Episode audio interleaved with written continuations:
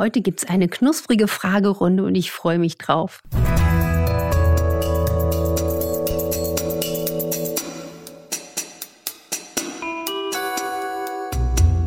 Dr. Anne Fleck, Gesundheit und Ernährung mit Brigitte.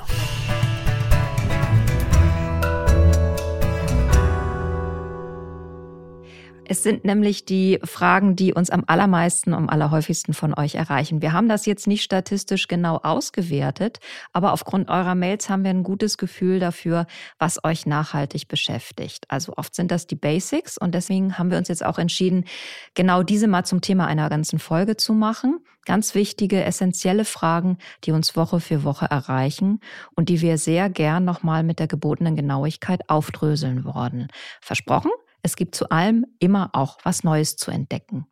Und wir, das bin ich, Dr. Anne Fleck, genannt Doc Fleck. Und Maike Dinklage von der Brigitte. Und diesen Podcast könnt ihr hören auf RTL Plus und auf allen anderen Plattformen.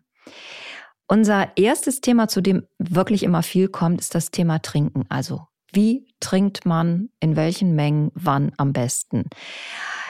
Ich gebe jetzt immer jeweils Hörerfragen und Hörerinnenfragen wieder, die symptomatisch sind für, für das, was uns erreicht oder auch einen bestimmten Dreh haben, die wir jetzt nochmal spannend fanden. Und eine Hörerin fragt, ich habe oft gehört, dass man zeitgleich zum Essen nicht trinken soll, um die Magensäure nicht zu verwässern. Aber was ist dann mit Suppe? Hat das nicht denselben verwässernden Effekt? Diese Frage fand ich sehr, sehr spannend und ich finde das ja immer ganz wichtig, dass man durchlässig und neugierig und staunend bleibt. Und deswegen bin ich da auch nochmal intensiv auch in, in Recherche, Austausch etc. gegangen. Zum Beispiel hm, habe ich damals in meiner Ausbildung zu FX Meyer Medizin genau diesen altbewährten Spruch oder diese ne, frühere Weisheit gelernt nicht zum Essen trinken, nicht viel trinken, das verwässert die Verdauungskräfte, Magensäure, Verdauungsenzyme. Also da gibt's inzwischen auch eine kleine Diskussion. Ich würde das jetzt mal so ähm, erklären. Wenn wir während des Essens trinken, dann hat das natürlich auch immer einen Effekt auf unsere Verdauung. Das heißt, es gibt einen Verdünnungseffekt. Das heißt, die Nahrung bleibt auch ein bisschen länger im Körper, weil mehr Volumen. Ja, man kann auch dann, wenn man jetzt sehr viel trinkt, auch manche fühlen sich auch eher ein bisschen träge, ein bisschen schlapp. Es könnten auch Blähungen und Probleme entstehen mit der Verdauung, vor allen Dingen, wenn man jetzt viel Kohlensäure zum Wasser trinkt. Deswegen das Argument, wenn man trinkt, dann eher wenig ist ähm, legitim. Ich finde, man sollte auf seine eigene Wahrnehmung hören. Ich trinke, wenn zum Essen, immer sehr wenig, ja, oder auch wirklich zwischen dem Essen. Ich habe auch noch mal weiter getaucht sozusagen. Wenn wir jetzt was trinken oder auch Suppe essen, ja, dann werden diese Flüssigkeiten im Magen direkt vom Körper aufgenommen. Und bis so ein Glas Wasser vollständig absorbiert ist von unserem Körper, da vergehen im Schnitt so etwa 20 Minuten.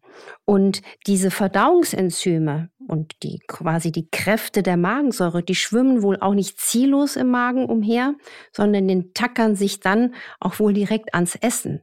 Das finde ich ganz interessant. Und das heißt, wenn man das mit diesem Argument oder dieser These betrachtet, die Frage, dann müsste man sagen, die besondere Konsistenz, ja, auch der Magensäfte, der Verdauungssäfte, wird wahrscheinlich gar nicht so extrem verdünnt, sondern bleibt dann wohl getrennt. Es ist schwierig, da wirklich noch mehr Handfestes zu bekommen. Was ich auch ganz spannend finde, ist, das Faszinosum unseres Körpers, dieses Wunderwerk Körper. Also der Magen, der weiß wirklich ganz genau, welchen pH-Wert er braucht, um wirklich gute Verdauungsarbeit zu leisten.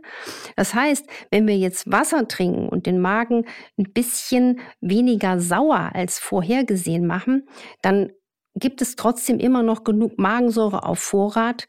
Er kann das immer schnell nachproduzieren. Das heißt, steigt der pH durch eine Flüssigkeitsaufnahme, wo auch immer sie jetzt herkommt, dann wird der Wert des pH-Werts korrigiert. Also der Körper ist einfach so faszinierend. Lange Rede, langer Sinn.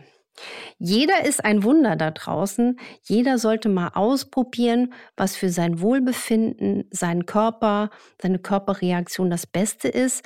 Ich bin nach wie vor ein Fan, nicht viel zum Essen zu trinken, wenn schluckweise. Am besten vor dem Essen. Das hat auch einen sättigenden Effekt für diejenigen, die sagen, ich möchte auch ein bisschen abnehmen. Und ähm, einfach mal drauf schauen, ob man vielleicht auch unangenehm reagiert mit Blähungen, Aufstoßen und so weiter. Du hast mal gesagt, dass du, um nochmal bei dem Thema Suppe zu bleiben, auch empfiehlst, Suppe zu kauen. Daran ändert auch deine neue Erkenntnis nicht. Nein. Nein, weil dieses Kauen, ich meine, der Speichel ist ja auch so ein Wahnsinnsphänomen. Was da alles passiert, die Zunge. Ich habe ein ganzes dickes Buch zu Hause nur über die Zunge. Ne? Also ich bin ja auch so ein, so ein besessenes Wesen, ne? die dann so gerne sich mit dem Körper befasst. Auf jeden Fall. Ich hatte mal einen Patienten, der hatte eine schwere Colitis. Ist schon 20 Jahre her. Und damals habe ich ihm den Tipp gegeben, du musst alles kauen, selbst Wasser oder Milch. Und er hat das wirklich gemacht. Ich weiß gar nicht, ob ich die Geschichte mal hier erzählt hatte, aber der hatte so eine unglaubliche tolle Heilgeschichte. Und ich glaube, das war allein dem Umstand geschuldet, dass er das so beherzigt hat. Weil die Rampe zu einer idealen Verdauung, die beginnt mit dem Kauen. Auch wenn ich mir jetzt wie vorkomme, wie so ein Wiederkäuer in seinem Zitat. Hm? Gibt es im Bereich Mineralwasser mit Kohlensäure überhaupt irgendeinen positiven Aspekt? Also eine Hörerin fragte, ob die Kohlensäure in Mineralwasser immer ungesund ist. Also ungesund in dem Sinne ist sie ja wahrscheinlich nicht, aber sie verhindert Gutes, oder? Naja, da kann man auch wieder differenziert mit der Lupe drauf schauen. Also erstens mal, man könnte, wenn man jetzt wirklich lang genug sucht, auch mal ein bisschen was Positives finden. Erstens mal, Kohlensäure regt den äh, Kreislauf an. Also, das ist ja der Effekt, warum, wenn Leute so richtig einen fürchterlichen niedrigen Kreislauf haben, wenn die einen Schluck Sekt trinken, ja, Kitzelwasser, der Kreislauf nach oben ging. Wir hatten so einen ganz alten Internisten bei mir zu Hause, als ich Kind war. Ich weiß noch, der hat einer meiner Tanten empfohlen, trinken Sie auch jeden Tag ein kleines Schluck Sekt oder haben Sie ein Piccolo im Kühlschrank, dass wenn Sie wieder so abrauschen mit Blutdruck, dass Sie einfach so zwei Schlucke nehmen. Das liegt aber nicht jetzt am Sekt, sondern das liegt dann wirklich an der Kohlensäure. Dann hat natürlich auch jede Art von Kohlensäure Getränk, vor allen Dingen natürlich jetzt hier bitte dann Mineralwasser am besten, den Effekt, dass die Sättigungsrezeptoren des Magens schön betankt werden. Also die Hungergefühle werden reduziert und das hat auch einen gewissen durchblutungsfördernden Effekt. Aber was ich zum Beispiel auch spannend finde, ist, wenn man jetzt ohne Fett braten will, ne, dann kann man mit einem Schuss Mineralwasser, was Kohlensäure hat, auch zum Beispiel fettfrei anbraten. Pfannkuchen mit Kohlensäure. Genau. Mineralwasser zum Beispiel. Das macht einfach Speisen, aber nicht nur Pfannkuchen, sondern auch ein paar Soßen oder Dressings bisschen fluffiger. Ne? Also was auch hier wichtig ist, wer empfindlich ist, der sollte Kohlensäure wirklich meiden. Und vor allen Dingen auch jetzt Menschen, die mit Magenproblemen zu kämpfen haben, die sollten wirklich keine Kohlensäure trinken. Denn klassisch ist dann, man bekommt eher Blähungen oder ein unangenehmes Völlegefühl, weil auch die Kohlensäure ein Push ist für die Magensäure und ist die Magenwand vielleicht bereits chronisch entzündet oder vorgeschädigt, dann führt dieses Sprudel, Sprudel, Sprudelwasser leichter zu Sodbrennen. Deswegen wäre mein Fazit, bin eher ein Fan von natürlichem Wasser ohne Kohlensäure. Und dann ist ja für mich ganz wichtig, ich bin hier so ein, ja, so ein leidenschaftlicher Kämpfer für die, ähm, ja, die umweltmedizinischen, die toxikologischen Aspekte, die finde ich sowas von zu kurz kommen. Meist muss man auch sehen, dass Mineralwasser, egal ob jetzt ohne Blubber oder mit in den PET-Flaschen verkauft wird. Und das nochmal möchte ich hier allen zurufen. Wenn Wasser, dann bitte möglichst aus ja, Glasflaschen oder in gefiltertes Leitungswasser, weil wir wissen einfach, dass dieses ganze Plastik nicht gut ist für den Körper. Ein weiteres nächstes Thema, was ganz viele von euch da draußen bewegt, ist das Thema Fasten. Auch dazu kommen viele Fragen. Exemplarisch greifen wir mal eine raus. Ich muss Nahrungsergänzungsmittel einnehmen, darunter Progesteron und Probiotika, welche kurz vor dem Schlafengehen eingenommen werden. Die Einnahme liegt somit mitten in der Fastenzeit. Und jetzt die Frage, unterbrechen solche Tabletten oder eben Nahrungsergänzungsmittel ungewollt das Fasten? Also man sagt ja, der Fasteneffekt wird unterbrochen, wenn man quasi einen Blutzuckerreiz setzt. Das ist bei den kleinen Mengen wahrscheinlich, oder manche schlucken ja mehr, eher zu vernachlässigen. Was man aber auch aus der ärztlichen Erfahrung von mir in der Betreuung von fastenden Menschen weiß, ich würde, wenn man fastet, wirklich auch nur die notwendigen, absolut notwendigen Dinge nehmen. Also wenn jetzt jemand morgens eine Schilddrüsentablette braucht oder eine Blutdrucktablette braucht, ja, oder jetzt auch in dem Fall eine Hormonersatztherapie bioidentisch, ja, aber ansonsten würde ich dann in der Zeit möglichst wenig Nahrungsergänzung zuführen.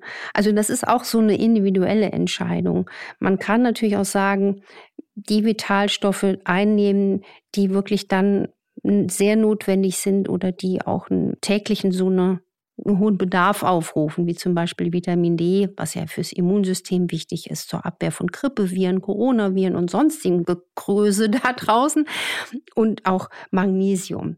Aber man könnte auch argumentieren, das nicht so zu machen. Also ich mache das immer sehr, sehr individuell und versuche natürlich auch, je nach Fastenmethode, die der Mensch dann umsetzt, das äh, zu entscheiden. In der Regel ist, wenn man sehr wenig an Zeitaufwand für die Fastenzeit da investiert, entsteht dann auch bei wenigen Tagen Pause kein gravierender Mangel. Wie wäre das bei Intervallfasten? Also beim Intervallfasten sehe ich das genauso. Also da würde ich dann aber auch von dem Argument, also allein wenn ich jetzt für mich spreche, wenn ich jetzt auf nüchternen Magen Nahrungsergänzung schlucken würde, würde mein Magen sagen, sag mal, geht's noch? Ne? Also ich empfehle wirklich Nahrungsergänzung am besten zum Essen aufzunehmen. Es gibt ja wirklich nur sehr wenige, die wirklich unabhängig vom Essen aufgenommen werden müssen. Also zum Beispiel wie Enzyme. Eine Hörerin fragt oder äh, teilt uns mit, erzählt, ich faste jeden Tag circa 14 Stunden, stelle jetzt aber fest, dass meine Muskulatur rapide abnimmt.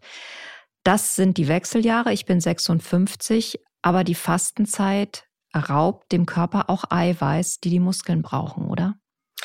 Das ist eine ganz spannende Frage und sobald ich da auch ein Ergebnis einer Studie habe, die ich lustigerweise, bevor ich die Frage gelesen habe, nochmal angefordert habe, da im, im Loop zu sein, wenn da Ergebnisse kommen. Man verliert Muskelmasse. Also der Muskel, wenn wir uns den jetzt mal bildlich vorstellen, so ein schöner Muskel, der wird auf jeden Fall kleiner. Ja, wir verlieren Masse. Aber es gibt wohl erste Daten deuten darauf hin, dass die Qualität des Muskels besser wird. Also der wird zwar schmaler, aber er wird nicht kränker. Das finde ich interessant. Aber das Argument, was hier klar angeführt werden muss, man sollte, wenn man fastet, wirklich sich viel bewegen und auch so viel wie möglich bewegen, um die Muskeln ja positiv zu stimmen und auch äh, gut zu erhalten und auch beim Fasten, wenn man jetzt nicht null fastet, was ja auch oft Sinn macht, nicht ganz null zu fasten, auch eine Eiweißversorgung da einzuplanen. Unser drittes Thema heute sind Zähne. Da schreibt uns eine Hörerin, ich hatte vor drei Jahren eine Wurzelbehandlung, seitdem blutet mein Zahnfleisch immer wieder. Ich habe das Gefühl, dass da noch was ist. Wann macht die Zahnwurzelresektion Sinn?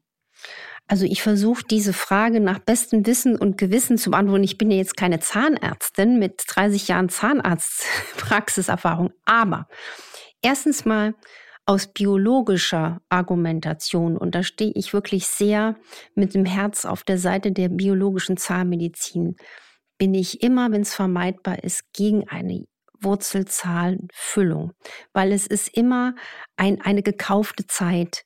Wir wissen, dass jeder Wurzelkanal, auch wenn er tot ist, er ist immer noch angeschlossen an die Blutversorgung des gesamten Körpers und es gibt diese faszinierenden und leider auch gravierenden Daten, dass spätestens ab einer bestimmten Dauer, so sechs bis acht Jahre, das wird dann über kurz oder lang eine Giftschleuder. Wenn diese liebe Hörerin auch da immer einen chronischen Entzündungsherd hat, ist das ja auch darauf hindeuten, dass da die ganze Sache nicht gesund ist. Und jetzt zu dieser Frage mit dieser Wurzelspitzenresektion. Die kommt ja meistens dann zum Einsatz, wenn die klassische Wurzelbehandlung nicht erfolgsversprechend war. Und das wiederum deutet darauf hin, dass der betroffene Zahn wahrscheinlich schon einmal wurzelbehandelt war oder eben ganz komplett gefüllt wurde.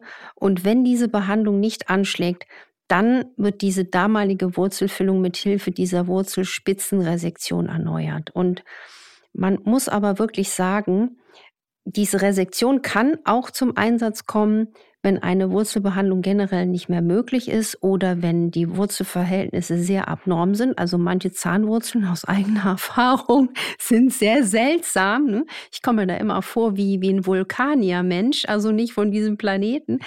Oder wenn es auch zum Beispiel Zysten im Kiefer gibt. Ne? Also in der Regel sagt man, ist dann auch so eine Wunde von so einer Resektion äh, sehr schnell verheilt. Ich würde an ihrer Stelle, wenn sie wirklich da so eine chronische Entzündung hat, wahrscheinlich mir mal eine Zweitmeinung holen bei, bei biologisch arbeitenden Zahnarztpraxen, weil ich habe da kein so ein gutes Bauchgefühl bei der Sache. Eine Hörerin hat zu diesem Thema sich überlegt, sie hat acht bis zehn Zähne mit Amalgamfüllung und die müssten eigentlich alle raus, denkt sie, weil Amalgam, sagst du ja auch immer wieder, einfach nicht gut ist im Mund auf Dauer. Das kann sie aber finanziell fast nicht wuppen, weil es muss ja immer irgendwas Kostspieliges wieder rein. Und sie fragt sich jetzt, ob man sagen kann, dass Amalgam in bestimmten Zähnen gefährlicher ist oder dringlicher auszuwechseln wäre als in anderen Zähnen. Also Amalgam, um es kurz zu fassen, ist ja in vielen, vielen Ländern verboten. Wenn man Amalgam rausbohrt, das muss man ja per Sondermüll abtransportieren. Man darf das ja nicht irgendwo in den Müll geben. Es gibt bei YouTube zum Beispiel auch solche Videos, die zeige ich gerne in der Praxis. Hier so Smoking Teeth, rauchende Zähne. Da gibt es so eins mit einem grünen Hintergrund. Ein frisch gezogener Zahn mit einer Amalgamfüllung und der raucht vor sich hin. Das heißt, unsere Hörerin weiß ganz genau, das ist nicht gesund. Bei so einer Masse würde man das auch auf gar keinen Fall aus meiner Erfahrung in einer großen Sitzung machen. Und man darf das wirklich nur bei erfahrenen Zahnärzten machen, die das penibelst, penibelst so machen, dass da nicht aus Versehen zu viel Quecksilberdämpfe inhaliert werden.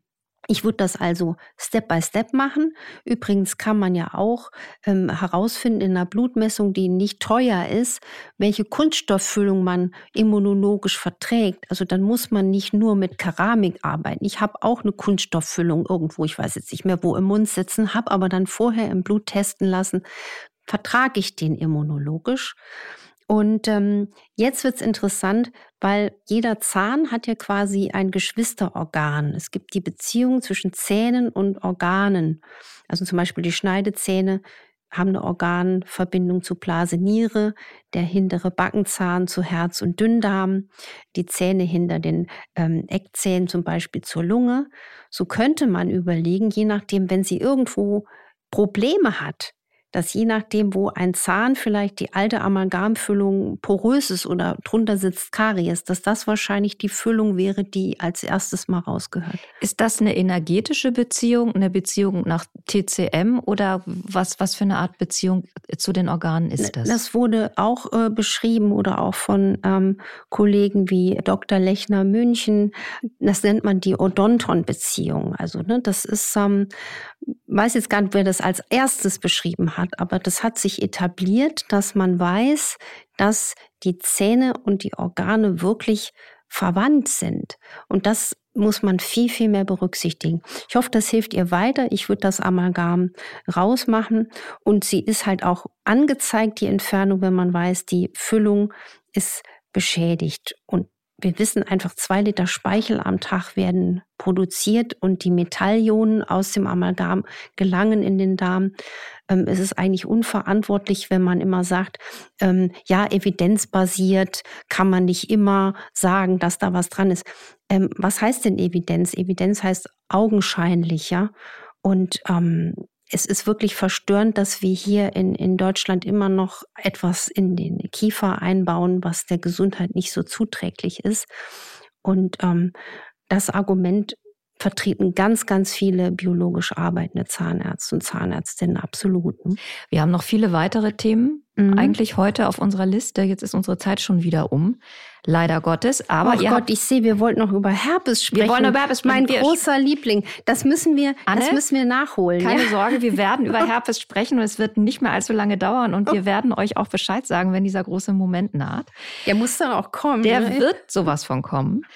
Wir machen bald weiter mit der nächsten Folge aus unserer neuen losen Serie Die wichtigsten Fragen an Anne Fleck. Ihr habt gemerkt, es hat sich auch heute wieder gelohnt, bis zum Ende zu hören, weil da sehr viel Wissen noch gekommen ist. Und ich finde jetzt gerade diesen Aspekt, diesen Zusammenhang Zähne, äh, Organe sehr verfolgenswert und auch was, glaube ich, was ihr da auch alle schön bei euch selber mal gucken könnt.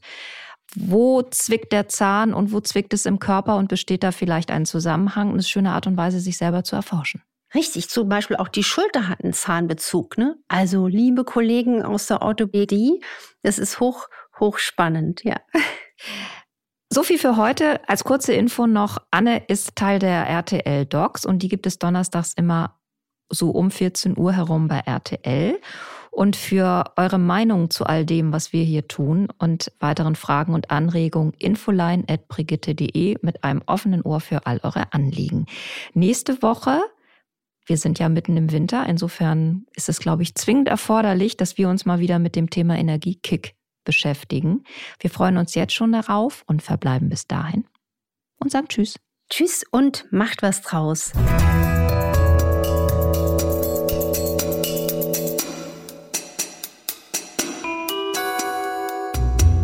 Dr. Anne Flecke, Gesundheit und Ernährung mit Brigitte.